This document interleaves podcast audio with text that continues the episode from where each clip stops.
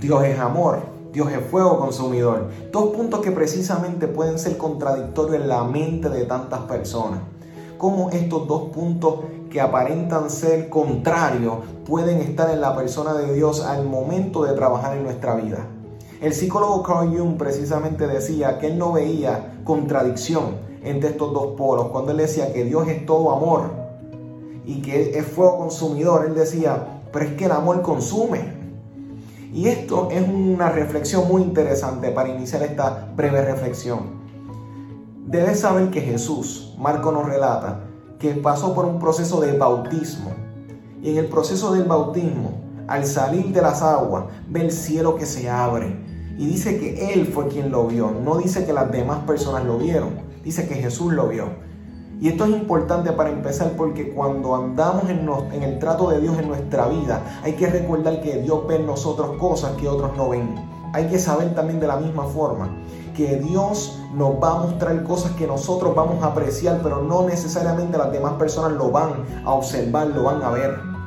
Y esto es para que tengamos identidad, porque la identidad es clave, aun cuando otros no te validan en lo que tú estás percibiendo de parte de Dios la identidad de lo que Dios te puede reflejar y te puede mostrar es importante para sostenerte en tu carácter. Pero de la misma forma, Jesús sale Ve este, esta maravillosa expresión del Padre de abrir el cielo. Se abre la comunicación de Dios con el mundo. La comunicación que Dios puede tener en el trato con tu vida. Pero desciende el Espíritu Santo. Así como en el Génesis 1, que dice que aleteaba, que se movía así, pues de la misma forma como toda una paloma. Se va moviendo de lugar, de lado a lado.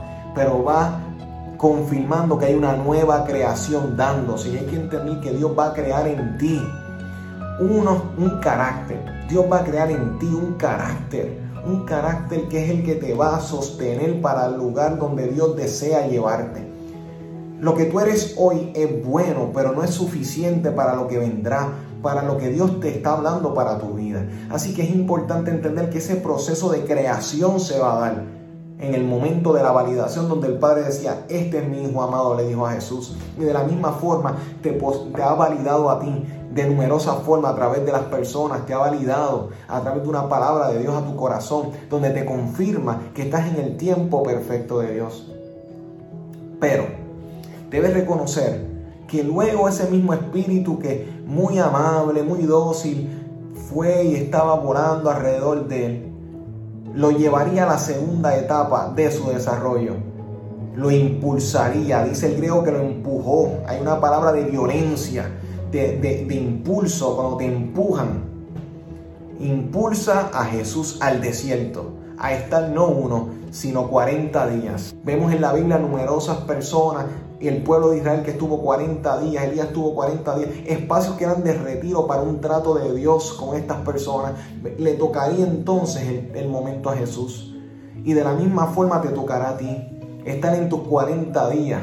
Tal vez eh, como los números son simbólicos, no sean 40 días literales, tal vez sean semanas, sean meses, donde el dolor llegará a tu vida, donde la contradicción llegará, donde estarás en momentos donde un desierto, soledad, animales salvajes que pueden atentar contra tu seguridad, donde el tentador aparecerá para ofrecer alternativas a lo que está viviendo la persona.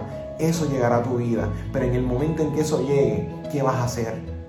Podrás entonces correr por la tentación, ceder a los deseos o mantenerte con la validación, con la identidad y la creación inicial que el Espíritu inició. Refúgiate en el plan de Dios, refúgiate en el plan que el Padre tiene para tu vida. Marcha hacia adelante. No cambies China por botella, como dicen por ahí. Aprende a guardar, a proteger aquello que Dios puso en tu vida. No tengas temor al mañana. Camina y marcha a tu desierto.